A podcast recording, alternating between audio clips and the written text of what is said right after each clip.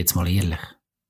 Es gibt doch wenig Schöneres, als einmal in der Woche mit den besten Freunden zusammenzukommen, in der Stammbeiz, einen grossen Krug Bier vor der Nase und so richtig herzhaft über Fußball zu diskutieren.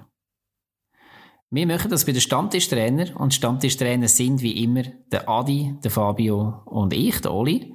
Und das Mal beschäftigt uns vor allem die Nationalmannschaft. Das ist nämlich Nationalmannschaftswochenende. Wir haben zum Thema den Stand der Nationalmannschaft, wie dass wir in dem Jahr 2020 da stehen und was wir noch erwarten vom letzten Spiel. Dann schauen wir ein bisschen zurück in die Vergangenheit und machen unsere Top 3 zu den Flop-Spielern der Nationalmannschaft aus den letzten Jahren, wo wir uns daran erinnern. Und zu guter Letzt hat Fabio noch einen heißen Herdöpfel, wo wir ein bisschen über Grenzen schauen. Und wir schauen aufs krisengeschüttelte Deutschland, einmal fußballtechnisch. Und wollen wissen, was das der Jogi Löw noch machen kann, ob er vielleicht schon lange hätte zurücktreten und ob die ganze Geschichte noch gut kommen dort. Es wird auf jeden Fall spannend. Schön sind ihr dabei. Los geht's.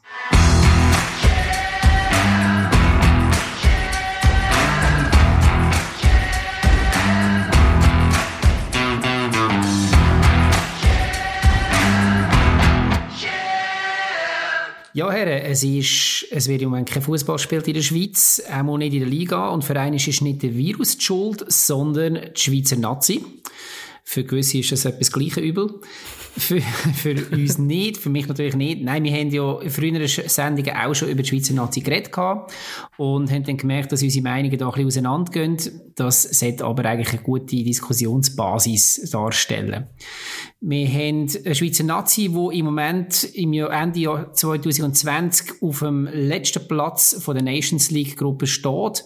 Man hat in sieben Spielen nie gewonnen und trotzdem, wenn man so die Medienlandschaft verfolgt, hat man das Gefühl, es ist niemand wirklich unzufrieden. Und das ist unser Thema, das wir das erste Mal besprechen wollen. Und darum mal an euch die Frage einfach mal grundsätzlich im Raum, wie erlebt ihr die Nazi oder wie, wie ist eure generelle Ansicht über Formkurve von dem Team im Moment? Also, es ist ja schön, oder, dass du uns das Thema gegeben hast, dass wir uns wieder mal haben dürfen, nicht Nazi einlesen oder einschauen. Also, für, bei mir ist es zumindest so gewesen, ich, habe, ich hätte wahrscheinlich weniger Resultate können von dem Jahr sagen. Haben wir jetzt dort ein bisschen, ähm, ja, mir ein bisschen Zeit genommen, zum reinschauen, Zusammenfassungen zumindest geschaut und das letzte Spiel sogar noch im Real Life reingeschaut. Was ich aber so allgemein spannend gefunden habe, in unserer Gruppe hat ja Deutschland und Spanien ähm, hacken auf dem Trainer und der Nazi rum. Und für mich ist das einfach, also so ein bisschen vorweg ist irgendwie einfach so ein bisschen, es zeigt ja mal, wie, was nicht sinnvoll ist an der Nations League, oder? Es, wenn, wenn das alles Testspiel wären, wäre, könnte man sagen, ja, sind ja alles Testspiele, hat ein bisschen umprobiert. Aber irgendwie in Deutschland und Spanien, da gehen sie ja extrem auf den Trainer los obwohl es sind ja einfach auch immer noch Testspiele. Aber das ist jetzt nur so ein etwas Allgemeines vorweg. Willst du etwas noch sagen? Gerade als erstes, Fabio. Also, was ich einfach, wenn man die Spiele angeschaut hat, was halt auffällt, ist, es sind vor allem sehr, sehr grosse Namen dabei gewesen in dem Jahr, wo man es gegen sie gespielt hat. Und es sind, glaube ich, weiß gar nicht, Qualifikation, EM, also so Dinge sind eigentlich gar nicht gewesen. Es sind ja wirklich nur ja. Spiele gegen die Grossen. Von dem her gesehen sind die Resultate ja jetzt nicht per se einfach nur schlecht. Also eben ein 1-1 gegen Spanien ist jetzt mal nicht so schlecht. Deutschland hat man auch unentschieden gespielt und gegen die Ukraine, ja. genau, die Ukraine haben wir knapp verloren. Und was, eben, was vorher war, ist, ist irgendwie wie, wie weg bei mir vom Radar. Ja, also es ist, ist auch nicht viel mehr gewesen, oder? Es ist Belgien und Kroatien noch. Ja, wir haben insgesamt ja sieben Spiele gehabt. Man hat, ähm, um das vielleicht schnell aufarbeiten, man hat zuerst 2-1 gegen die Ukraine verloren, dann das 1-1 gegen Deutschland, dann das absolut unnötige ähm, Freundschaftsspiel noch zwischendrin gegen Kroatien, wo man 1-2 verloren hat, dann 1-0 gegen Spanien verloren, dann das beachtliche 3-3 gegen Deutschland, 2-1 gegen Belgien verloren und dann gegen Spanien noch das 1-1 jetzt zuletzt und jetzt steht noch das Spiel gegen die Ukraine an. Jetzt ja. ist aber, wie, wie ihr sagt, oder? Es ist noch, es ist noch schwierig, um das irgendwie einschätzen, weil du hast auf der einen Seite viele Niederlagen, auf der anderen Seite kannst du sagen, ja, hey, aber Deutschland und Spanien im gleichen, gleichen Jahr so unentschieden. Da kann man auch wieder sagen, okay, welches Deutschland und welches Spanien? Also, ich finde es extrem schwierig, das irgendwo ja. einschätzen, also, wo wir jetzt stehen. Ja, also für mich gibt es eigentlich zwei Sachen, oder? Also ich habe hab mir versucht, ein bisschen äh, sportlichen einerseits anzuschauen und ein bisschen den Fußball zu bewerten. Aber andererseits, wo ich einfach extrem drüber gestolpert bin, ist auch so ein bisschen, ähm, die Medienlandschaft oder wie als die Schweiz sich einordnet. Also jetzt auch, ähm, ich habe kurz eingeschaltet bei Belgien, wo ja Belgien B aus meiner Sicht ein bisschen war, ist aber auch okay, ist ein Freundschaftsspiel. Und dann äh, geht's zurück ins Studio und äh, der Moderator dort ist einfach hässig irgendwie gewesen und hat gesagt so, ja, da, das ist jetzt einfach nichts gewesen und du musst sagen, ja, du, schau, es ist immer noch Belgien gewesen. Also, für mich geht es einerseits so ein bisschen um die richtige Einordnung, oder? Also, man äh, sagt so, wir sind vielleicht nicht gerade das oberste Regal, aber wir sind auch nicht so tief, wie gewisse andere meinen, oder? Also, ich glaube, wir sind einfach so ein bisschen erweiterte Weltspitze, muss ich sagen. Und kurz, wenn ich auf Fußball schauen oder den, den rasch kann bewerten Also ich muss sagen, äh, es sieht eigentlich sehr, sehr viel, sehr positiv aus. Ich habe sehr gerne zugeschaut. Äh, was ich immer wieder gesehen habe in der Verteidigung hinten, einfach ein bisschen zu wenig aggressiv. Ähm, immer einzelne Fehler. Und das Ausspielen halt von Mannschaften, die manchmal technisch nicht ganz auf der Höhe sind, ist halt einfach, also das sehe ich auch beim FCL oder bei Super League Teams, oder? Ist da halt einfach, wenn du dort einen Fehler machst, das letzte Mal, wo glaube jetzt etwa drei oder vier Goals so passiert sind, äh, du musst halt einfach sagen, soll man nicht einmal einen langen Ball spielen, jetzt auf einen Seferovic oder so. Oder jetzt halt ja. das letzte Spiel, muss ich sagen, ist, eins, ist grossartig gewesen gegen Spanien. Aber es ist halt einfach, wenn du anfängst hinten reinstehen gegen Spanien und vorne im Sturm hast du einen Seferovic und äh, Embolo, wo einer davon den Ball bekommt.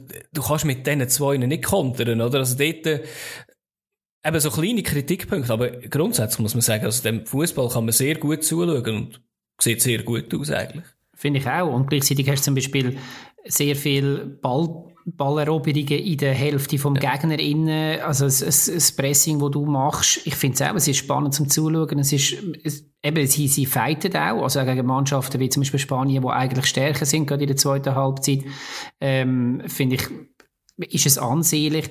Du hast vorhin etwas angesprochen, und das finde ich bei der Schweizer Nationalmannschaft immer extrem spannender Punkt, wo stehen wir, was für Ansprüche dürfen wir überhaupt haben mein Eindruck ist immer, wenn es auf Turnier zugeht, nachher ähm, sieht man sich gerne wieder irgendwo an der Weltspitze und möchte gerne äh, gewisse Leute gerne gesagt sich dann bereits schon irgendwo in einem WM-Final oder so. Und jetzt, jetzt, klar, das sind jetzt die Ausreißer nach oben. Ähm, und nachher sagt man aber gleich wieder, ja, man ist schon der Kleine, man kann eigentlich extrem zufrieden sein, wenn man gegen Deutschland 3-3 spielt, egal was für eine deutsche Mannschaft auf dem Feld ist. Und das finde ich aber auch noch spannend. Wo seht ihr die Mannschaft? Im Moment. Das ändert ja immer. Also eben, wenn man jetzt, ich finde es noch spannend, wenn man die letzten Matches angeschaut hat, es gibt für mich wie auch zwei Phasen. Es gibt die erste Halbzeit, es gibt die zweite Halbzeit. Ich glaube, wenn man die erste Halbzeit genommen hat, jetzt von den letzten paar Spielen, wenn man die einfach fertig, wenn fertig sie wäre nach 45 Minuten, hätten wir, glaube ein paar Siege mehr auf dem Konto. Und sagen wir, die erste Halbzeit mögen wir sehr wahrscheinlich auch noch, dann geht es auch noch gegen stärkere Mannschaften, die sich zuerst an unseren Fußball gewöhnen, dann geht es auch noch ein bisschen eben, das Akklimatisieren. Und ich habe das Gefühl, die erste Halbzeit ist nochmal anders als die zweite Halbzeit. Und jetzt zum anderen, ich glaube, es ist so, wenn du an ein Turnier gehst, dann die meisten reden dann, also ich weiß nicht, ob das Floskeln sind, sagen dann ja, wir gehen das Turnier zum Gewinnen. Wir gehen nicht das Turnier zum äh, einfach nur drei Spiele spielen, sondern ich glaube, wenn man an das Turnier geht als Profisportler, dann muss man das Turnier auch gewinnen. Was dann unterjährig ist, wenn man so Testspiel hat, ich glaube, da kann man sich dann schon mal so ein bisschen sagen, hey, eben, wir sind jetzt die Kleineren, wir sind die Schweiz, wir spielen jetzt gegen Deutschland, wir spielen gegen Spanien, dass man dann ein bisschen sagt, ja, da sind wir auch die Kleineren. Das sind wir ja eigentlich auch der WM, wenn wir gegen so eine Mannschaft spielen. Ja. Aber eben, dass man mit einem Gefühl, mit einem Dings, ah, mit, also, fragst du, wie man das muss kommunizieren muss. Aber einfach sagt, hey, wir gehen jetzt an eine WM, wir wollen, wir wollen Gruppenspiel, die wir weiterkommen, dann wollen wir Achtelfinale, Viertelfinale, Zeug und Sachen. Finde ich legitim, aber ja, realistisch ist es wieder eine andere Frage. Ja, also eben, wenn es um das Einschätzen geht, oder? Ich sehe so wie ein Tier 1 oder so ein Level 1, wo irgendwie so äh, Frankreich, Deutschland, Italien, Portugal, Spanien und so drinnen ist. Und finden eigentlich, als wir dann einfach danach kommen, oder? Mit irgendwie, weiß auch nicht, ob das, äh, ja, Kroatien kann man jetzt darüber streiten, irgendwie Kroatien, Bel ja, Belgien vielleicht auch eher im ersten Tier, aber, ähm, für mich ist halt einfach, was das Problem ist, gegen die spielen wir ja amigs einen guten Fußball, oder? Aber sobald es gegen schlechtere Teams wird, haben wir dann trotzdem wieder Mühe, oder? zum irgendwie denen das, das äh, Spiel aufzwingen, oder? Und dann musst du sagen, gegen die super Teams können wir super mitspielen, machen auch immer einen Sonnenscheid oder verlieren knapp. Aber gegen die schlechten Teams, die wir eigentlich sollten gewinnen, gewinnen wir nicht, oder? Und am Schluss gewinnst du eigentlich gar nichts. Und das ist halt einfach das, wo, wo man jetzt in der Nations League nicht testen kann, weil man spielt ja eigentlich gegen plus minus die Guten, also wir jetzt in der Gruppe an. Und ich glaube, es kann ja spannend sein, wenn wir eigentlich jetzt absteigen, um mal zu sehen, wie spielen wir denn eigentlich in der B-Gruppe unten. Aber ist denn das also, so? An anderen Runden, an anderen so? Runden muss ich dir widersprechen. Ja. Weil an einer WM oder einer EM in einer Gruppenphase schlagen wir dann eben die Mannschaften, die wir müssen schlagen Ich habe eben das Gefühl, das ist vor allem ein Eindruck, den man hat, weil es dann einfach eben besonders zäh ist. Aber ich meine auch, wir haben letztes Jahr auch Georgien und Gibraltar geschlagen. Und Gut, wenn man Gibraltar nicht mehr schlägt, dann ja, müssen wir, glaube heim. ja, natürlich, absolut richtig. Aber der ja. Punkt ist, wenn haben wir das letzte Mal wirklich schwächere Mannschaft, also das sind jetzt einfach die Schwachen, die wir letztes Jahr hatten und vorher, wo der Fabio sagt, am Turnier. Ja, also 2010 wo wir gegen Spanien gewinnen und nachher verlieren gegen zwei Gurkenländer und scheiden dadurch aus. 2016 das 1-1 gegen Rumänien in den Gruppenspiel und verlieren nachher gegen Polen. So hast du ein Penalty schießen. WM 18 gegen Costa Rica, wo wir das 1-1 nur machen in der Gruppe. Klar, ob es gegen Mexiko besser hoch wäre als gegen Schweden, das kann aktuell niemand beantworten, natürlich. Ist ja. Gurkenländer eine offizielle Bezeichnung? Offizielle so, Einordnung von. haben, wir, haben, wir Chile, haben wir nicht gegen Chile gespielt? Chile und Honduras, ja. Also Chile als Gurkenland betiteln finde ich jetzt auch recht mutig. Ja, aber weißt du, mehr, die uns ja gesehen oder als äh, in der Top, wie viel? 18 sind wir ja mal gewesen, irgendwie. Also. Jetzt sind wir Weltrangliste Nummer 16 im Moment. Aber das könnte, also ja, nach dieser Definition okay, könnte man sagen, ja. mal das erste Mal, die Weltrangliste lügt nicht. Also letztes ja. Jahr sind wir zu dem Zeitpunkt um 12 gewesen, jetzt sind wir 16. Aber ich denke, dass, ja, also Weltrangliste ist das wahrscheinlich jetzt schon ungefähr dort, wo wir uns können verorten können, was natürlich nicht heisst, dass wir auch mal einen Explore schaffen können. Und das ist das, was der Fabio vorher richtig gesagt hat, denke ich auch. Also, an einem Turnier gilt jedes Spiel wieder von Neuem und da kann man durchaus auch zwei, drei Mal eine Saison Sensation schaffen und dann ist man in einem Viertel- oder Halbfinale. Das stimmt natürlich ja, schon. Ja, sicher. Also, ich glaube, das muss ja auch immer das Ziel sein. Irgendwie so mhm. Viertelfinal muss, müsste ja eigentlich immer ein das Ziel sein von, von der Schweiz. Und alles drüber ist halt einfach, äh, stimmt's halt für den Tag, oder? Also ist irgendwie die Tagesleistung sehr entscheidend. Also wir können nicht sagen, wir gehen in ein, oder in die wenigsten Viertelfinale und sind wahrscheinlich extreme Favorit, glaube ich. Also, aber das ist auch vollkommen okay, finde ich, für unsere Größe vom Land und, ja. Zum dem vielleicht noch ein bisschen auf den Grund gehen, dass schlussendlich macht eine Spitzenmannschaft Spitzenspieler aus. Und wenn wir jetzt ja. die Spieler anschauen, die wir im Moment haben, auf den, auf den entscheidenden Positionen, welche sind Weltklasse-Spieler, die wir haben? Und das ist nicht einmal ketzerisch gefragt, sondern das, ich, ich sehe schon den einen oder anderen, wo, wo wirklich stark ist, aber äh, wer... Weltklasse absolute Weltklasse-Ebene, ja. glaube ich, ist momentan keiner von denen. Ja, Xhaka, kommt, Xhaka kommt sicher näher dran. Ich hätte jetzt an ihn gedacht, hat ja. Auch, hat, ja. auch Spiel, hat auch Spielpraxis, kann das vorweisen. Ja. Das ist ja bei den anderen eher wieder ein bisschen ein Problem. Also eben, du hast einen Seferovic, einen Embolo, du hast einen Zuber, du hast äh, einen Shakiri und so weiter und so fort. Die spielen nicht regelmäßig. Also ja. Wenn sie spielen, sind sie schon meistens erfolgreich, aber sie spielen eben nicht regelmäßig. Aber das ist ja nicht unbedingt notwendig, oder? Also man sieht ja viele Nein. Mannschaften in unserem, unserer grösseren Region, wenn man zum Beispiel an Dänemark denkt, oder klar, dort hast du irgendwie einen, der raussticht, oder mit einem Eriksen, aber könntest du bei uns auch sagen, ja, eben Chaka, wo halt einfach der Leitwolf ist. Ich sehe, ein Fußballer ist nicht äh, so extrem hoch, aber äh, einfach für die Mannschaft ist er extrem wichtig, oder? Also er äh, das ganze Team leitet und führt. Das ist sicher wichtig. Aber es ist auch schön, wenn du ein ausgeglichenes Team hast, oder? Wo eigentlich äh, sich als Team in die Regionen bewegt und Erfolg hat. Ja. Ja, und ich, ich glaube, das ist schon lange Zeit auch das Problem in der Schweiz, dass wir zwar gute Spieler hatten, die bei grossen Vereinen gespielt haben, namhafte Vereine gespielt haben, auch, auch ihre Einsätze hatten, aber halt nie eine tragende, tragende Rolle hatten. Und du das irgendwie wieder so auf den entsprechenden Leaderpositionen dann halt einfach Spieler gefällt haben. Und das hast du jetzt, glaube ich, mehr als auch schon im Moment. Ja. Das ist noch interessant, wenn man so die Nationen vergleicht, die ähnlich sind wie die Schweiz. Es gibt relativ viele, die eben, wie Adi vorher gesagt hat, die so einen haben, der raussticht. Ich meine, bei Österreich ist es der Alaba, bei Dänemark ist es der Eriksen, bei Schweden ist es lang der Slatan gewesen, jetzt ist es ein bisschen der Forsberg. Es ist wirklich spannend. Es ist wirklich so einfach einer, wo, wo das Ganze wieder rausreißt. Und eben, wenn, aber Wales ist schon ein gutes Beispiel. Wales mit und ohne Bale sind einfach auch zwei verschiedene Mannschaften. Ja, absolut. Ja. ja. Vielleicht zum Abschluss noch ganz schnell. Man weiß jetzt seit heute, also das heißt, wenn der Podcast rauskommt, ist das seit gestern, dass wir ziemlich sicher im Lostopf 2 werden sein und nicht mehr im 1. Sehen Sie das als Vor- oder Nachteil oder ist es wie egal? Ja, es gibt einfach einen starken Gegner.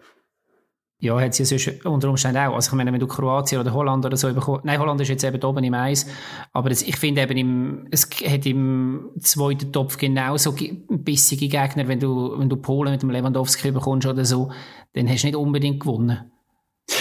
Nein, gewonnen nicht, aber, aber ich glaube, es ist von der, vom, vom Level her schon mal etwas anderes. Aber Lostop für, wenn, wenn, für, wenn für, was meinst du Lostop? Für, äh, für die Euro, die ist ja schon gezogen, oder? Dort ist es egal. Nein, für Quali. Ah, für Quali. Für Quali. Ah, okay, ja, ja.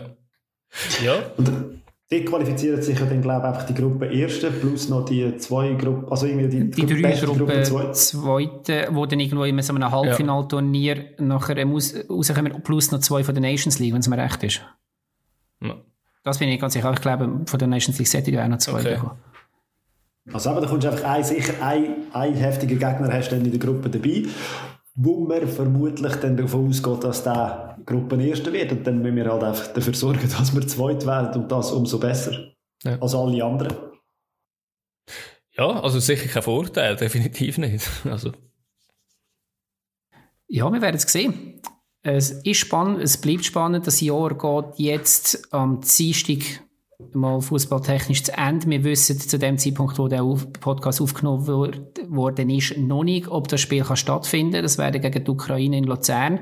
Man weiß, dass die Ukraine drei Corona-Fälle jetzt am Montag oben nochmal geliefert oder geliefert gemeldet bekommen hat. Und mhm. dass jetzt der äh, Luzerner Kantonsarzt entscheidet, ob das Spiel kann stattfinden oder nicht. Ähm, Ansonsten wird es dann tatsächlich ein Jahr ohne Sieg werden für die Schweizer Nationalmannschaft. Wir hoffen das Beste. Ist es möglich, dass wir Vorfeld gewinnen? Ich meinte nicht eben, aber... Äh... Ich meinte eben auch nicht. Ich habe das irgendwo letztens gelesen, eben im Zusammenhang mit Corona, wenn die Mannschaft nicht Spieler oder nicht kann stellen dann aber ja, wäre wär ja noch ironischerweise, wenn wir ein Match gefunden hätten in diesem Jahr. Und das wäre ein Vorfisieg. Und dann noch das 3-0. genau. Würde alles rausreißen. Ja, mehr muss nicht. Ja. Ja, darum Gut. nehmen wir auch den, den, Podcast oder am Tag vorher auf, oder? Dass deine steile These, ob es ein schlechtes Jahr war, weil wir nichts gewonnen haben. Genau. Gerade ja. kannst du kübeln am Dienstag. Wir nehmen wir genau. schon wieder vom Netz. genau. das für nichts Ja. Kommen wir doch zum zweiten Punkt. Top Gut. 3.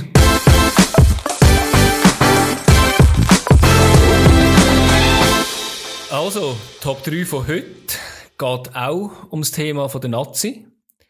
Dort ist, ähm, geht es um die Spieler, die ein riesiges Potenzial haben oder ein Potenzial haben, aber in der Nazi nie wirklich haben können zeigen Vielleicht auch nicht haben dürfen zeigen. Kann ja sein, oder dass jemand nicht nominiert worden ist oder wie auch immer oder viel Verletzungspech hat. Und dann würde ich sagen, Fabio startet. Äh, bei mir auf dem Platz 3 von diesen Spielern, die du gerade genannt hast, ist äh, der Xavier Margera. Uh. Mm. Und zwar, ich habe den auch schon live gesehen spielen, damals mit Servet, glaube ich, in Luzern. Das ist ein riesen Techniker, der ein Spielverständnis hatte wo Übersicht hat, wo eigentlich alles mitgebracht hat. Aber irgendwie in der Nazi habe ich den nicht wahrgenommen. Er hat, glaube ich, ein paar Mal gespielt. Ich weiß jetzt zwar nicht genau, wie oft dass er gespielt hat, wie, aber vielleicht ist er auch mega erfolgreich gewesen, das kann ich mich auch nicht mehr erinnern. Aber irgendwie habe ich immer so das Gefühl gehabt, hey, das ist so einer. Der müsste doch in der Nazi auch ein bisschen mehr bringen, weil eben gerade gegen Mannschaften, die jetzt so ein bisschen wo tief stehen, wo man das Spiel muss machen muss. Und er mit seinen Überraschungsmomenten hat er extrem viel Gutes können tun. Das ist weit im Schweizer Fußball. Aber ich habe das irgendwie, Hat er nie gesehen, nie gesehen, also weiß nicht. Ja. Er ist glaube ich auch noch viel verletzt gewesen, oder? Wenn ich so ein bisschen im Kopf hatte, oder? Würde ich sagen. Fall, oder er hat ein extremes Verletzungspech ja. in seiner ganzen Karriere. Sonst wäre es bei dem sicher auch noch ein bisschen er hat übrigens 18 Spiele hat er gemacht für die Schweiz. Okay. Er hast nachgeschaut. Du bist schneller gewesen als ich. Nein, das habe ich einfach gewusst. Wirklich. du ja, schlafst ja auch also, wie der Xavier Margarabot Petrus. sicher, immer. Im Nazi-Trikot von ihm, ja. Ja, also ja, ist sicher ein eben sehr guter Techniker gewesen, ja, und wirklich, also eigentlich die ganze Karriere vielleicht ein bisschen verbaut gewesen von diesen, ja, von diesen Verletzungen und allem Möglichen. Ja, traurig, traurig. Gut, Oli?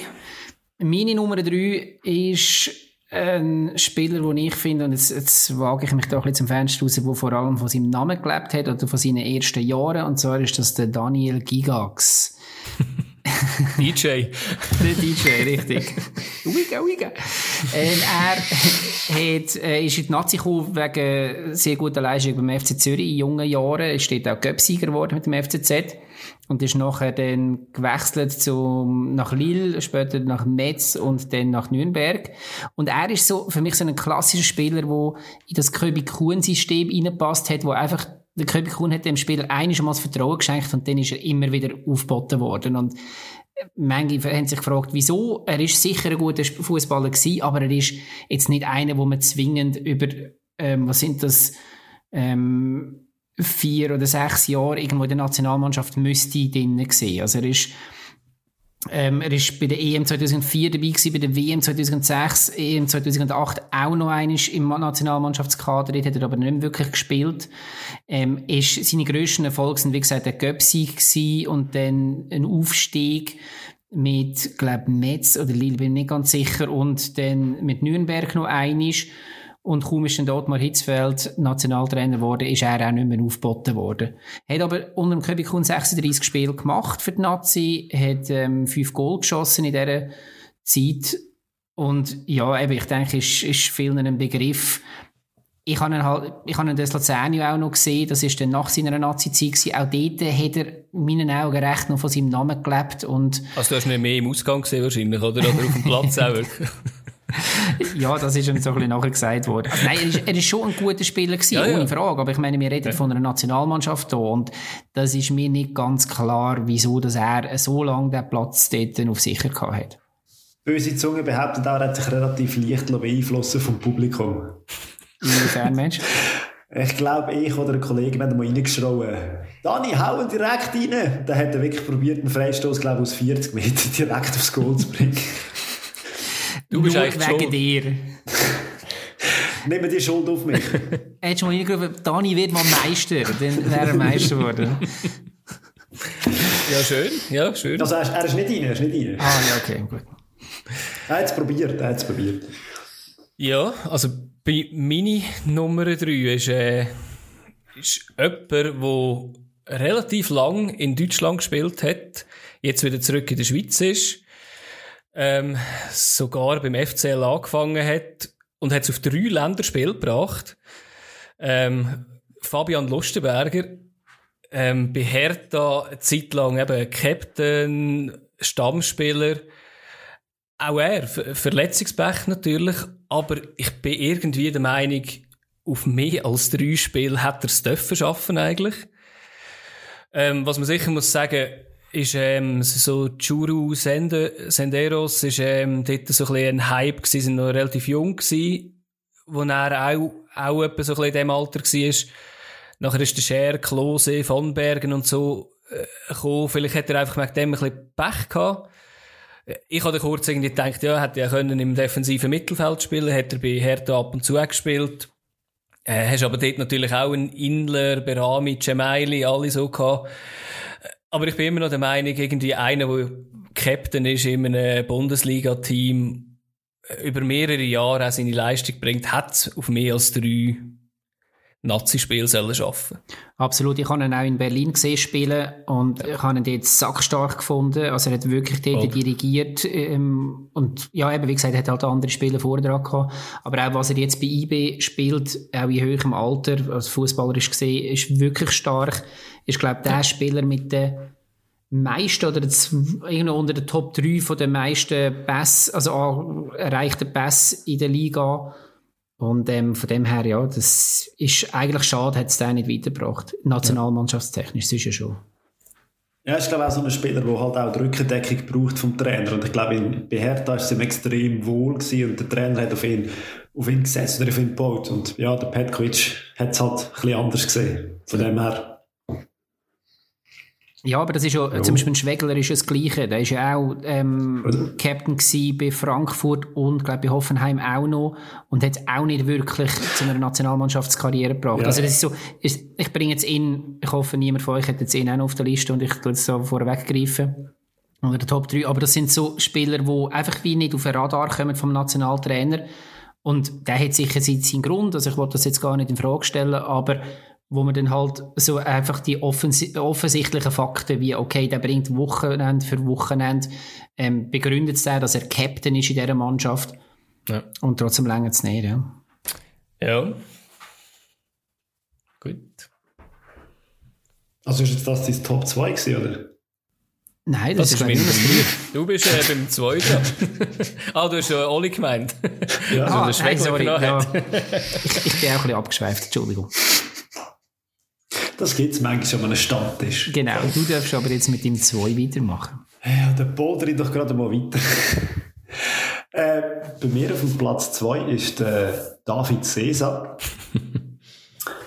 Schön. Und was ich, was ich von David Cesar noch in Erinnerung habe, ist, wie er bei Napoli gespielt hat und ein riesen Hype gemacht worden ist um ihn und dass ich das eigentlich in der Schweizer Nazi nie wirklich mitbekommen habe, dass das dort auch so, ich habe das Gefühl gehabt, der, der muss doch jetzt eine riesen Leistungen bringen, wenn der bei Napoli spielt.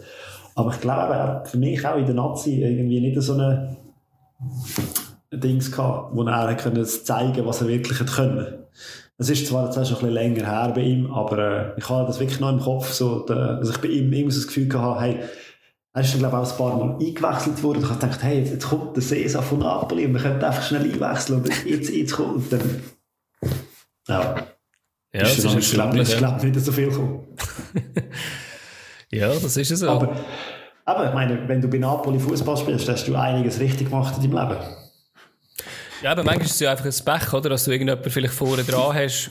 Ich weiß nicht, was bei ja. ihm in dieser Zeit war, ehrlich gesagt, aber einfach so, ja, aber ich glaube auch vom, Sp vom Spielertyp her. Ich ja. glaube, er ist nicht, er ist nicht, er ist so eine, nicht, nicht ein Vollblutstürmer, aber auch nicht so ein ähm, Zehner gewesen. Ja, so eine hängende so Spitze. So eine hängende Spitze, ja. Eher, ich glaube, vielleicht hat es die Position auch damals nicht gegeben im System von der Nationalmannschaft. Ja, aber wenn ich jetzt auf sein Profil schaue, dann hat er, ähm, hat er schon so 36 Nazi-Spiele geschafft. Also klar, ja. das ist jetzt nicht... Eins Goal. Eins Goal, das ist jetzt nicht Welt, das ist schon richtig, ja. Für, das, das eben, für das Renommee, das er hat als Spieler, das er in seiner Karriere erlebt hat, als, als Verein, in seiner Vereinskarriere. Ja, definitiv, ja. Aber hey, er hat sein Debüt unter Marco Schorsch. Und unter dem haben viele mitgespielt. ich sage ja, es ist schon ein bisschen länger. Darum hat er überhaupt gespielt, oder? Nein, das, ja, das schon nicht. Ja, das ist Boulevard, ja. die genau. Story. Absolut, ja. Absolut unprofessionell, ja. Nein, aber schöne Wahl, ja. Ja, meine Nummer, äh, du, ich wollte jetzt immer irgendwie ein bisschen stressen heute, gesehen. Ich, sorry, Oli, du bist ja. Ja, ja, ja. Sorry. Ähm, ich bin aber gerade irgendwie nicht so ganz am Start. Mal, jetzt bin ich Also, meine Nummer zwei, Bläsen Kufo. Verdammt, hätte ich gesagt, mach meine Nummer zwei ebenfalls. Sehr gut.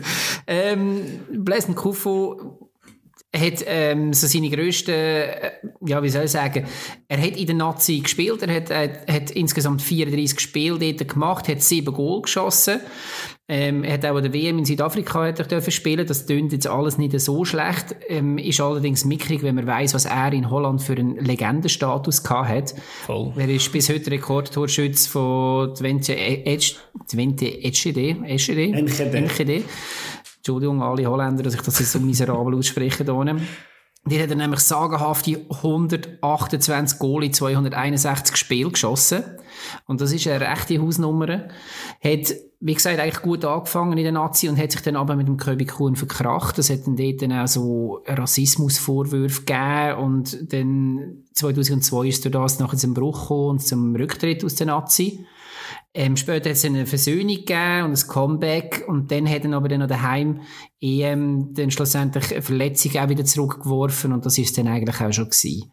Er hat dann, zuletzt hat er noch bei den Seattle Sounders gespielt und lebt jetzt in Kanada. Was bei ihm spannend ist, ist, dass er selber als Flüchtlingskind in die Schweiz gekommen ist und jetzt eine Fußballakademie in Kamerun leitet, wo er eben auch probiert, Kind teilweise von der Straße und so weiter irgendwo die Chance zu geben, dass sie als Fußballer dann so ein bisschen den Weg nach Europa oder in die westliche Welt schaffen. Also so halt dort, wo das grosse Geld verdient wird, so muss ich sagen.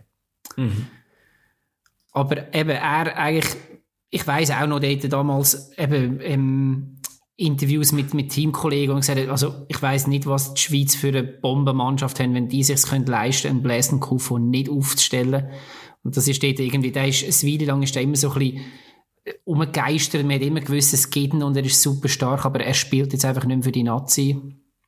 Eigentlich schade. Also schon vor, schon vor der EM irgendwie, hat er irgendwie, glaube ich, so ein bisschen mit dem, äh, eben du hast gesagt, am Schluss haben noch Verletzung, aber auch so ein bisschen das Duell gegen der Jock verloren, wo irgendwie seine, zweite Saison in der Super League hat und irgendwie, glaube irgendwie sieben Kisten geschossen hat in dieser Saison und er hat in dieser Zeit, ich glaube auch irgendwie wieder 2, 23 Goal in, in Holland gemacht gehabt.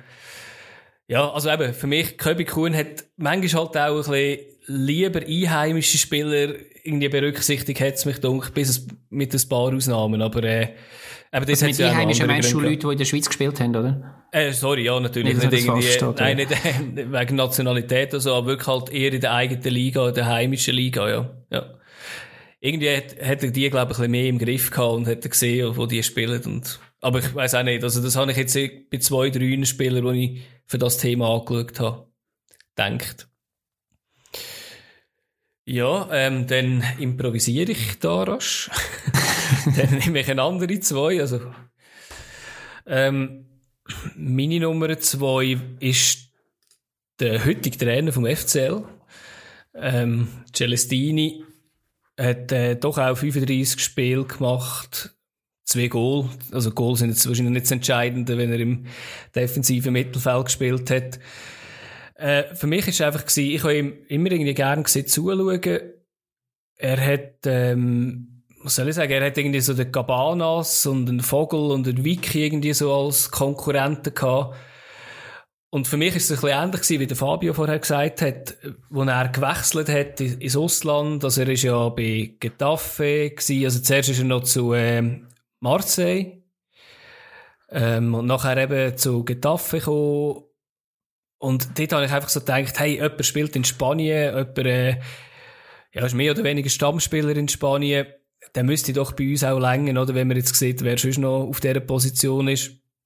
Aber dort hat es halt einfach auch irgendwie nicht ganz gegeben. Ich kann es mir nicht ganz vorstellen. Also irgendwie von 2004 bis 2007 hat der Köbi ihn auch nicht berücksichtigt und im 2007, wo, was aus meiner Sicht langsam schon ein wieder ein bisschen bergab ist gegangen mit dem, hat er ein paar Freundschaftsspiele können äh, spielen. Das ist jetzt auch so ein Spiel, wo ich jetzt würde sagen, hat er wahrscheinlich in der Schweiz gespielt, hat er wahrscheinlich, hat ihn der Köbi wahrscheinlich eher aufgeboten. Oder er hat ihn wirklich halt einfach nicht gern gehabt in seinem Spielstil. Aber ich habe ihn sehr gern gehabt, ist auch sehr schön gewesen zum Schauen.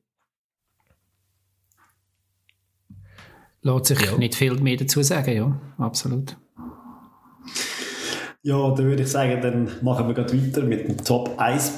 Und das ist bei mir, ich gehe gerade im defensiven Mittelfeld weiter. Und es geht ein bisschen die ähnliche Epoche, wie der Adi vorher erzählt hat. Für mich einfach ein Spieler auf dem Platz 1. Er hat zwar, glaube ich, 95 Spiele gemacht für die Schweizer Nationalmannschaft. Er hat, glaube ich, ein Goal geschossen hat in seiner Karriere für Mannschaften gespielt wie PS, PSV Eindhoven, AC Milan und so weiter und so fort. Aber ich weiß einfach noch, wenn ich vor dem Fernsehen geschaut habe und den Schweizer Nazi-Match geschaut habe, ich habe, einfach im Johann Vogel nicht können zuschauen. Aha. Der hat keinen Ball, der hat keinen Ball vorne, der hat keinen Ball vorne gespielt. Das heisst, jeder Ball ist einfach hinten oder links oder rechts. Und ich habe das Gefühl gehabt, hey, spiel doch den Ball einfach mal vorne. Einfach vorne. Und ich, ich, ich, er hat eine riesige Passquote gehabt damals. Also, Komisch. Einfach, eben, er ist Stabilität im Mittelfeld. Für mich einfach so, hey, da muss einfach auch noch etwas mehr kommen. Wenn man bei PSV spielt und bei Milan spielt, dann muss man aus meiner Meinung, aus meiner Sicht noch auch mal einfach mal so etwas probieren. Und das ist bei mir, das habe ich bei ihm nie gesehen. Er hat einfach die Sicherheitspass gespielt hinten raus. Und ich weiss, ich habe mich so viel mal geärgert ab dem. Und darum ist er für mich auf dem Platz 1. Obwohl er, äh, Dings gemacht, eine riesen Leistung, also sehr wahrscheinlich extremer Rückhalt war für die Mannschaft, für, für die, die vorher ihm dann gespielt haben. Und, was wir auch nicht dürfen vergessen, wer im Köbi Kuhn eins will tatschen, der hat hier nicht verdient. Das war mal ein Skandal, gewesen, glaube ich, wo er nicht aufgeboten hat, dass er irgendwie gesagt hat, hey, hock ins Flugzeug und äh, gib, gib ihm einen mit. Also, ja. Auch nicht gerade die nette, freundliche Art. Von dem her, für mich Platz 1. Ja, definitiv. Vogel. Kann man, kann man nachvollziehen. Ja, also es ist mir auch sehr oft so gegangen, dass man fast ein bisschen verzweifelt ist vor dem Fernsehen. Also da hätte man auch können hinten drin sein in der 90. Minute, aber es ist dann trotzdem der 2 Meter Pass zum dem nebenzu gespielt worden. Aber was einfach lustig war, ist, ich kann ihn irgendwie nie so können einschätzen, so als Leader oder wie wichtig er war, weil er hat halt auch nicht die, Aus also für mich hat er jetzt nicht die Ausstrahlung gehabt, wie andere, wie ein Chaka heute irgendwie, wo du musst sagen so, okay, das ist irgendwie ein Typ, der macht auch noch mhm. etwas her, irgendwie von der Postur her und alles, aber er hat so ausgesehen wie ein kleiner, was auch nicht, ja, ein Schulbub irgendwie meistens irgendwie eine Zeit lang, aber, aber er hätte trotzdem können austeilen irgendwie, aber ja, also in der Nation ich auch nicht können verstehen, ja.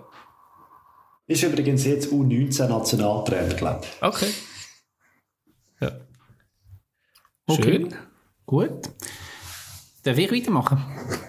Gerne. ich habe gesehen, ich, ich weiß es nicht, ob ich das falsch deutet habe, aber ich habe gesehen, wie wir beide zusammengezuckt sind, was vorher Johann geheissen hat. ja, ja. Wie wir Sag, ne, nimm doch. aber es kommt darauf an, ich habe zwei Johann auf der Liste. Das kann, also ich habe den Johann von Lanten. Ah, okay. Ja. Ist mein Nummer eins? Nein, habe ich nicht. Ja. Okay, gut. Ich habe ganz schnell durchgeschwitzt vorher, wo du mit Johann gekommen bist. Also für mich absolut Nummer eins ähm, von eigentlich potenzielle Stars, was aber einfach wirklich nicht geschafft haben in dieser Nazi. Ähm, er hat ja zeitlang als grösster Talent im Schweizer Fußball gegolten. Ist der jüngste EM-Goalschütze von allen Zeiten gewesen, damals, Zeiten gewesen, damals gegen Frankreich mit 18 und ein paar Tagen. Ähm, auch spannende Vita, also kommt aus einer ärmlichen, aus ärmlichen Verhältnissen in Südamerika, ist dann in die U21 von IB gekommen, ist dann auch jüngster Torschütze in der Super League gewesen und dann, und dann hat es eigentlich angefangen mit 17 schon zur PSW Eindhoven, wo er heute selber auch sagt, das ist ein Fehler gewesen. Er ist dort, ähm, eigentlich von der Mannschaft gut aufgenommen worden, aber ist einfach nicht klar gekommen, so weit von den Heimen weg. Und, ähm, und dann ist es weitergegangen, Wechsel um Wechsel. Und überall hat er eigentlich, hat er recht Mühe gehabt, bis er dann irgendwann auch so ein bisschen in die, in die religiöse Ecke abgerutscht ist. In Südamerika, in Kolumbien ist das gewesen, wo er nachher dort ist. Und ja, er redet heute nicht mehr so darüber, also ich habe mehrere Interviews jetzt gelesen als Vorbereitung auf die Sendung. Und er sagt, eben, das hat damals gestummen, heute würde er es nicht mehr so machen, aber er hat unter anderem hat er den Idee gehabt, dass er vom 6. am was ist es Vom Freitagabend um 6 Uhr bis um 6 Uhr am ja. Sonntagmorgen hat er nicht Fußball spielen. Das hat ihm schwierig. Das, religiös ist ihm das ähm, nicht erlaubt gewesen, was für einen Spitzenfußballer natürlich äh, ein bisschen problematisch ist. Nachher ist die Karriere sogar unterbrochen worden. Also hat eine Zeit lang keinen Verein gehabt. Ist dann ähm, wieder zurückgekommen, hat dann auch in der Schweiz noch einiges gespielt, aber also ja, zuerst bei GC und dann schlussendlich dann noch bei Wiel, bei dem Projekt, wo da ähm, ausländische ähm, Investoren angeblich gekommen sind und haben da einen Spitzenfußballclub aufbauen. Dort ist er dann gewesen und ist dann aber nicht aufgestiegen mit dieser Mannschaft. Und gleichzeitig sind dann auch Verletzungen gekommen. Das hat ihn ein bisschen vorher schon aus der Nazi rausgerührt gehabt. Also einiges vorher. Ähm, er ist dann ersetzt worden in Nazi durch Hakan Yakin. Also der hat natürlich dann auch, ja, der hat dann auch eine Nummer gehabt, wo es dann nicht so einfach war, wieder daran vorbei. Und letztendlich hat er dann 2015 bei Servet eine Achillessehne Riss gehabt und von dem hat er sich dann eigentlich nie mehr richtig erholt und ist jetzt auch nicht mehr Fußballer. Aber eigentlich schade, weil ich weiß noch, dass das Goal dort äh, an der EM gegen Frankreich, man hat so dort 3-1 verloren gegen Frankreich, aber dort hast du vor allem auch zu wissen, dass das so ein junger Spieler ist und da ist ich gedacht, yeah, geil, da, da hast du jetzt Zukunft im Sturm einen richtigen Knipser, einen, der richtig steht, der auch schnell ist, der Power hat und, und dann halt eben kaltblütig im Abschluss und dann natürlich irgendwie auch schmerzhaft dann jedes Mal wieder irgendeine Schlagziele über ihn zu lesen. Und du musst sagen, okay, ja, es geht nochmal weiter runter, es geht nochmal weiter runter. Aber ja, menschlich sicher seinen Weg gemacht und sicher viel gelernt dabei, aber Fußballer ist, wie gesagt, nicht nur in der Nazi dann schlussendlich nicht mehr können überzeugen Ja, ist wirklich schade, ja. Aber alle Titel, die er geholt haben, ist, glaube ich, wirklich so ein bisschen, das hast auch du gesagt, der jüngste das, der jüngste Torschütz, der jüngste, ja, aber, äh, eben, ich glaube, mit 23 ist gefühlt seine Karriere fast vorbei gewesen, oder? Es ist einfach, es ist wirklich schade, oder? Dass er vielleicht auch nicht die, ich, ich weiß nicht, vielleicht nicht die richtige Unterstützung gehabt vom, vom Umfeld, oder wo ihm gesagt hat, hey, look, gewisse Sachen musst du machen, äh, ja, ja, ist, ist wirklich schade eigentlich, dass man so eine, ja, so eine, so eine aufgehende Stern eigentlich lässt, vorbeigehen, ja. Aber es sind ja schon auch noch rechte Verletzungen dazugekommen? Also ja. die hat er, glaube ich, schon, schon begleitet, die ganze Karriere. Auch das, wieder eine, wo, das ist so, ja. immer wieder hat müssen darunter leiden aber der Körper vielleicht einfach mal gestreikt hat. Ja, aber bei ihm ist sicher äh, Psyche und Physik, also jetzt nicht, dass er psychische Probleme hat, aber dass es halt einfach, ja. wie gesagt, dort äh, mit 17 in Holland einfach extrem schwierig war, dann ist für ihn, äh, der sagt zwar, er hat zum Beispiel dort einen relativ jungen Arjen Robben neben sich gehabt, wo ihn wirklich an der Hand genommen hat, aber das hat halt nicht gelangt. Der hat es sehr, sehr schmerzhaft ist für ihn gewesen, dass er weiter ausgelehnt worden ist an eine andere Mannschaft und so weiter und er hat ja dann durchaus noch Vereine gehabt, zum Beispiel eben bei ähm, RB Salzburg oder später, ja, später auch beim FCZ und bei GC, wo, noch mal, wo er eigentlich nochmal hat können, die Karriere einen Kick geben und das hat dann halt einfach alles nicht mehr gelangt. Und da hast du schon recht, da sind die Verletzungen dann noch dazugekommen, ja. Mhm. Aber für die Nazi ist dann dort dann eigentlich das Thema schon gegessen gewesen. Ja, definitiv, ja. Ja gut, ich komme zu meinem Eis. Ich habe eigentlich keinen Spieler nehmen, der aktuell im Kader ist.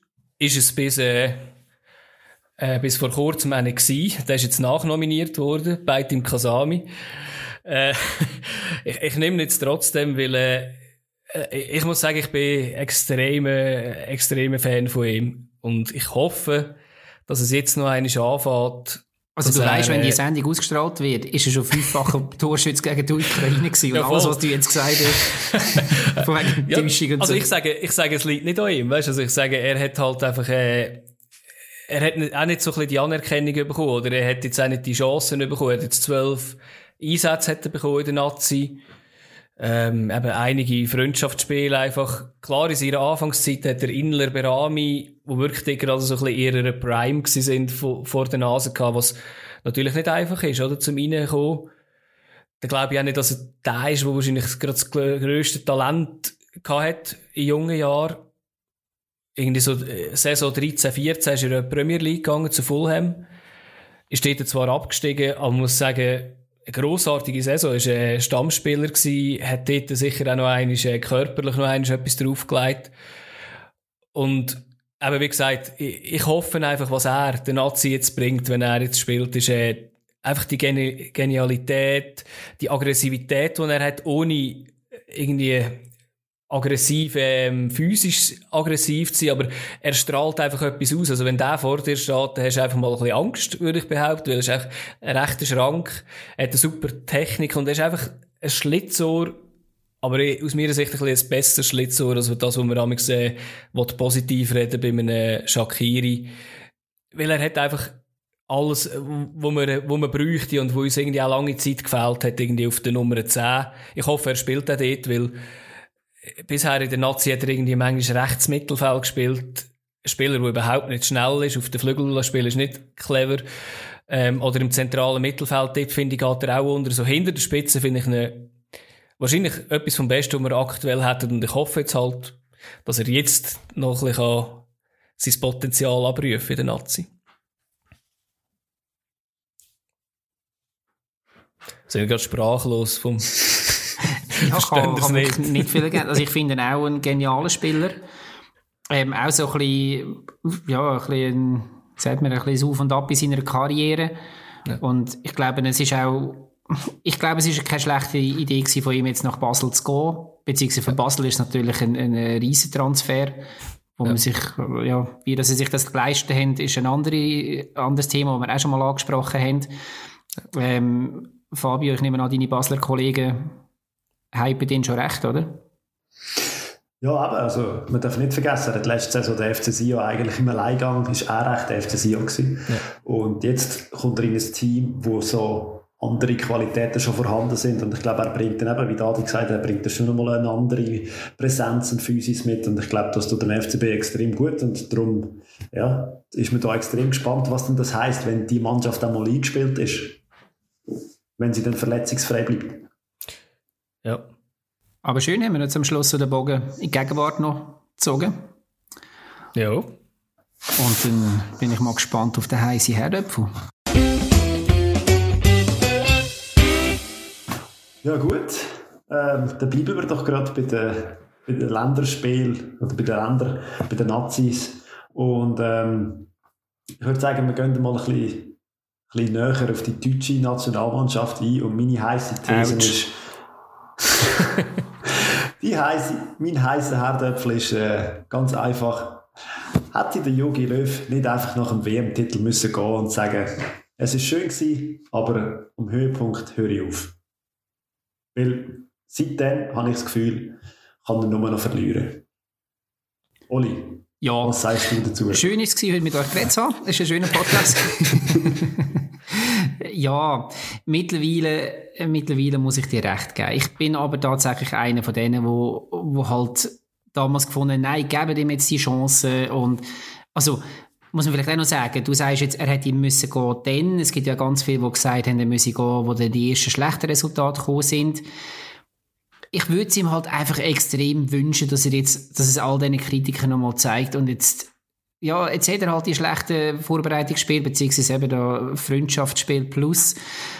Aber das ist schon, das ist auch häufiger so gewesen, dass man das, dass man dort nicht so brilliert hat und er bringt ja tatsächlich auch ähm, Spieler, die sonst nicht so würden spielen. Also das heißt, er ist extrem am experimentieren. Er hat irgendeinen Plan dahinter. Das denke ich, das sieht man. Aber ob der aufgeht, habe ich schwere Zweifel im Moment. Aber wie gesagt, ich, ich fände es unglaublich geil, wenn er mich würde überraschen mit dem. Ähm, es ist natürlich, ich meine, ja, man kann auch fragen, wieso hast du es gemacht? nötig gehabt hat er es nicht. Er, er hat den Raum für immer. Er ist einer von diesen wenigen Weltmeistertrainer in diesem Land. Aber ja. Also ja.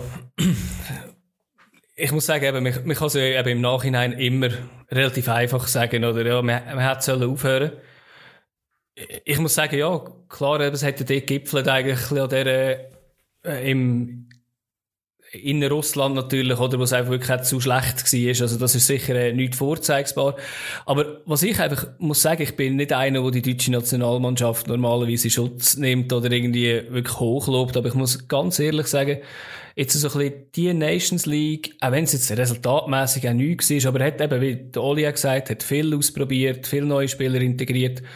Und wenn man einfach nur auf den Kader schaut und sich vorstellt, dass nächstes Jahr ein EM ist, wir klammern jetzt mal irgendwie die Viererkette aus. Die kann sich irgendwie noch in den nächsten paar Monaten finden. Wenn dort ein Rüdiger mit einem vielleicht Ginter oder äh, auch einem Säule sich kann einspielen kann, ist dann das äh, schon, schon sehr hohes Niveau.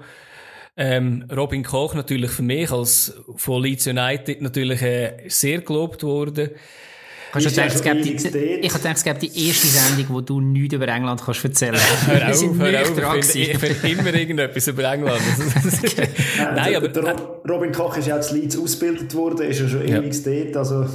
Ja, und eben, wenn halt irgendwie auch, weißt du, wenn alles vorne dran anschaust, also da werde ich dann noch ein, ein anderes Land sehen, oder? Ein Goretzka, der absolut genial ist, Gündogan, der eines, noch eines irgendwie Frühling hat, äh, Toni Kroos, und hast noch ein paar Jüngere hinten dran, und vorne hast du irgendwie rechts und links Gnabry, Sané, und Timo Werner, auch wenn für mich ein Spieler ist, den ich nicht gerne habe, aber mehr so persönlich irgendwie, aber sportlich kann man nicht viel dagegen sagen.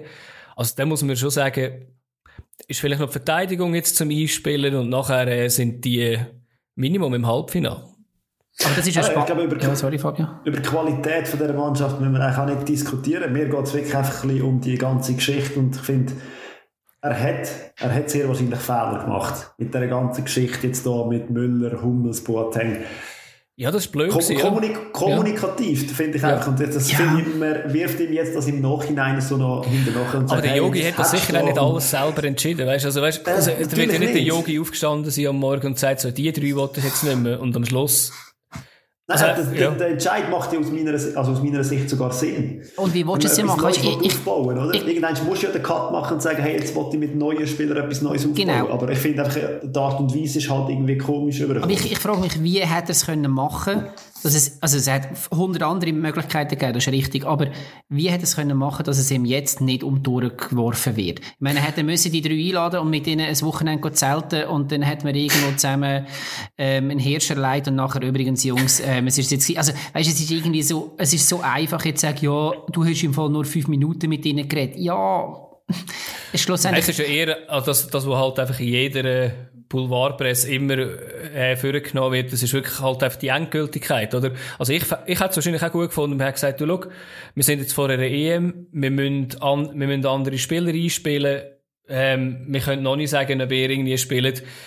Ich finde halt, wenn jetzt siehst, ein Hummels auf der Innenverteidigerposition würde ihnen recht gut tun, oder immerhin da im Backup dabei zu haben an der EM, könnte ich wahrscheinlich als Deutschland-Fan ein bisschen ruhiger schlafen.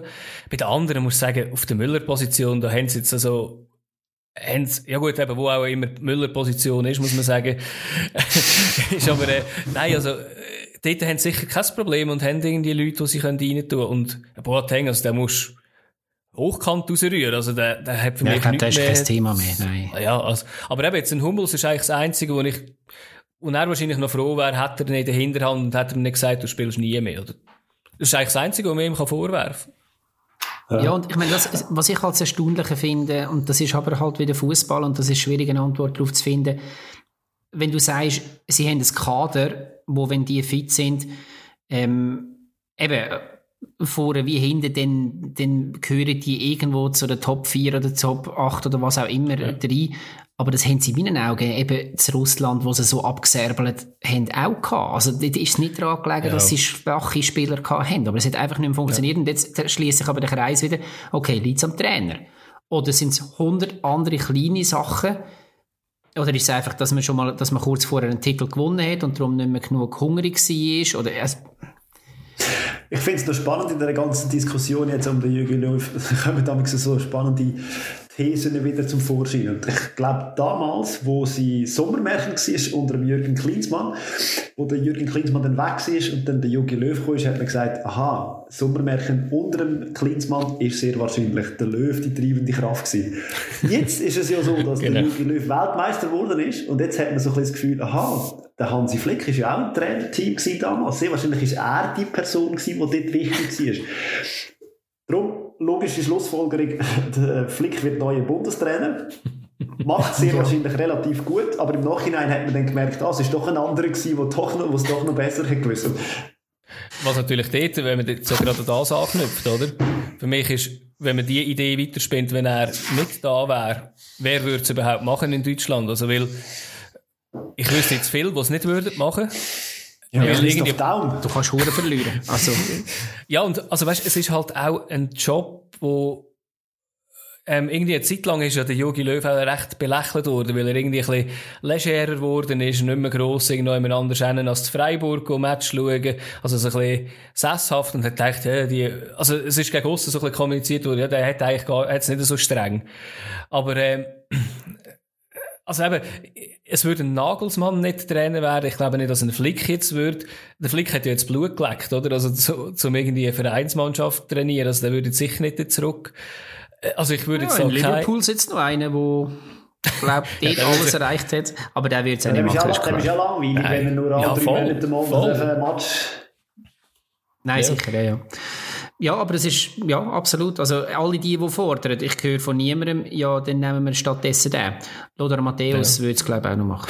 Gut, du könntest natürlich äh, einfach äh, äh, befördern, oder? Und nachher hättest du natürlich jemanden, der in der U21 grossartige Arbeit leistet, mit dem Kunst, oder, wo könntest du aufnehmen. Aber ähm, ich glaube, das würde eben in Deutschland auch wieder nicht funktionieren, weil so ein Spieler mit so einer, oder so ein Trainer mit so einer Persönlichkeit, der würde wahrscheinlich von den Medien wahrscheinlich recht verrissen werden, oder? Wo eher so ein Kumpeltyp ist, könnte aber man das vorstellen. Ist, ja, aber das finde ich vielleicht jetzt abschließend noch zum Yogi Löw.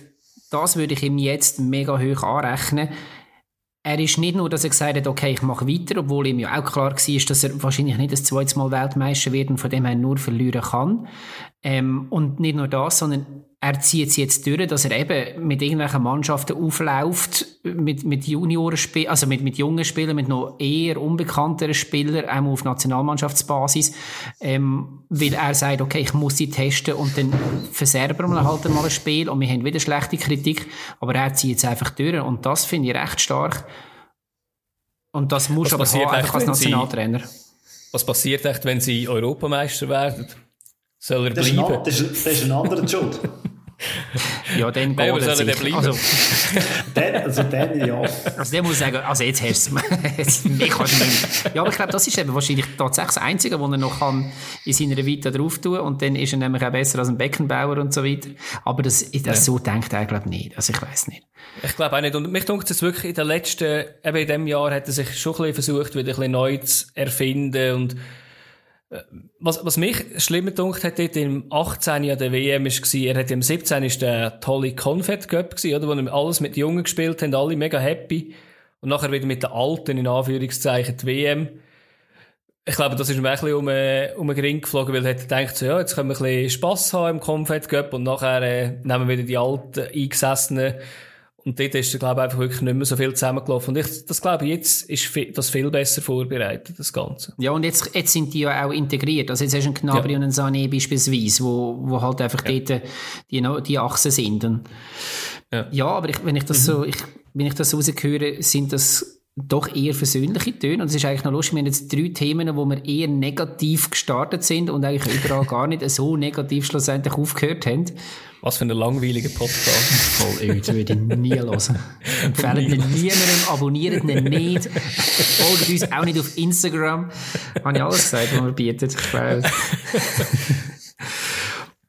ja. Aber dann würde ich sagen, haben wir es doch wieder, oder? Ja, für eine Woche. Wir doch. Für eine Woche, ja. Gut, bald machen die, machen die Restaurant zu, also von dem her noch eine letzte Runde und dann bis in einer Woche. Tschüss zusammen. Tschüss. Eins hat immer noch gelangt. Eins hat immer noch gelangt, richtig. Tschüss. Hat dir die Episode gefallen, so abonniere oder folge uns auf Apple Podcasts, Spotify oder wo du schon reingelassen hast. Wir werden jeweils am Dienstag spät eine neue Folge uploaden. Willst du mit uns in Kontakt treten oder ein Feedback abgeben, dann kannst du das entweder über jensten Social Media Kanäle wie Instagram, Facebook oder Twitter, wo wir überall unter Stammtischtrainer zu finden sind. Auf diesen Kanal posten wir drei Trainer jeweils auch ein wöchentliches Power Ranking von der Schweizer Liga, wo wir Form, Verletzungen und den Spielplan werden bewerten. Ist Social Media nicht so dein Ding, ist das überhaupt kein Problem. Du findest uns auch auf unserer Webseite stammtischtrainer.ch oder du schreibst uns einfach ein Mail auf hey.stammtischtrainer.ch. Danke dir fürs Zuhören und wir freuen uns auf deine Reaktionen.